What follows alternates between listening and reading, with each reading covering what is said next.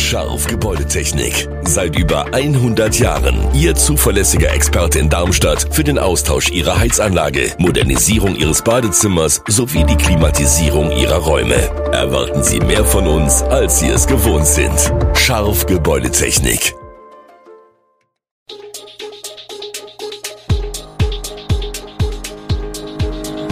Gude, unser morgendliches News Update. Das Wichtigste aus Südhessen für Sie im Überblick. Guten Morgen aus Darmstadt an diesem 10. März. Schweinepreise so hoch wie nie, mögliche Varianten für die Straßenbahn nach Weiterstadt und wie geht es im Tarifkonflikt bei der Post weiter? Das und mehr hören Sie heute im Podcast. Der Frühling naht und damit der Beginn der Grillzeit. Doch die Freude auf ein saftiges Steak oder eine knackige Bratwurst dürfte in diesem Jahr getrübt werden. Denn während die Preise für Schlachtrinder oder Lämmer jüngst vergleichsweise stabil geblieben sind, erreicht Schweinefleisch immer neue Höchststände. Die Vereinigung der Erzeugergemeinschaften für Vieh und Fleisch hat ihre Preisempfehlung für Schlachtschweine um 8 Cent auf 2 Euro und 28 Cent je Kilogramm Schlachtgewicht heraufgesetzt. Das bedeutete ein neues Allzeithoch. Zwar gibt es noch Billigfleisch-Sonderangebote, wie etwa bei Lidl, wo das Kilo Schweinenackensteak aktuell nur 5 Euro und 82 Cent kostet. Doch oft liegen die Preise nun bei 15 Euro pro Kilo oder mehr. Der Hauptgrund für die Preisanstiege liegt in den europaweit sinkenden Schweinebeständen. Die wiederum ihre Ursache haben in fehlenden Perspektiven für Landwirte, in lange Zeit niedrigen Kursen für Schlachtschweine, im veränderten Konsumverhalten sowie sinkender Nachfrage. Doch wird das Fleisch bald wieder günstiger? Vermutlich nicht. Denn das Angebot an Schlachtschweinen werde knapp bleiben. Allerdings erreichen die Preise irgendwann einen Kipppunkt, an dem der Verbraucher mit Verzicht reagiere. Streik oder nicht? Im Tarifkonflikt bei der Deutschen Post unternehmen die Gewerkschaft Verdi und die Arbeitgeber an diesem Freitag einen erneuten Versuch zur Einigung. In der Auseinandersetzung standen die Weichen schon auf Streik. In einer Urabstimmung beim Bonner Konzern hatten sich über 80 Prozent der Befragten gegen ein Tarifangebot des Unternehmens und für einen unbefristeten Streik ausgesprochen. Dennoch erklärte sich Verdi nach der Bekannte des Abstimmungsergebnisses am Donnerstag bereit für Verhandlungen. Die Gewerkschaft fordert 15 Prozent mehr Geld für die 160.000 Tarifbeschäftigten im Stammgeschäft der Post, also der Beförderung von Briefen und Paketen in Deutschland. Die Post lehnt das als wirtschaftlich nicht tragfähig ab. Für die Post ist die Gefahr eines unbefristeten Arbeitskampfes damit noch nicht gebannt.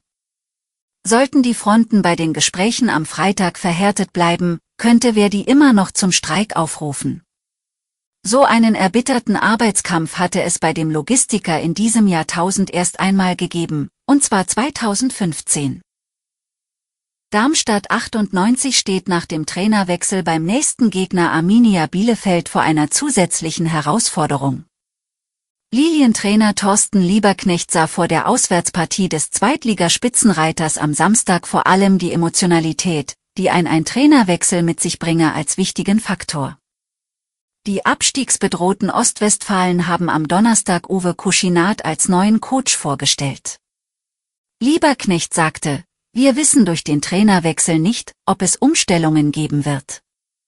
Daher bleiben wir bei uns. Darmstadt hatte zuletzt beim 1. FC Heidenheim verloren und liegt nun mit 49 Punkten einen Zähler vor dem Hamburger SV und Heidenheim mit 46 Punkten.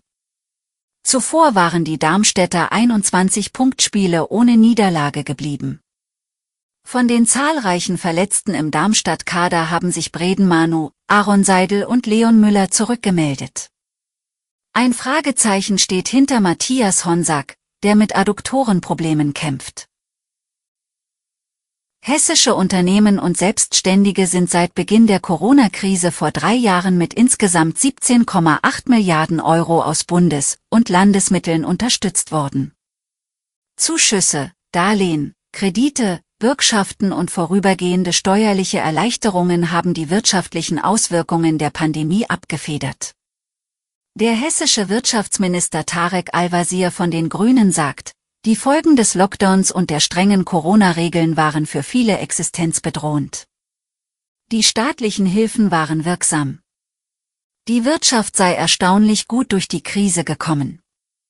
Das mache Mut für die Bewältigung der aktuellen Energiekrise. Wie Finanzminister Michael Boddenberg von der CDU erklärt, habe das Land Hessen in den Jahren 2020 bis 2022 insgesamt etwa 4,4 Milliarden Euro zur Bewältigung der Corona-Krise aufgebracht.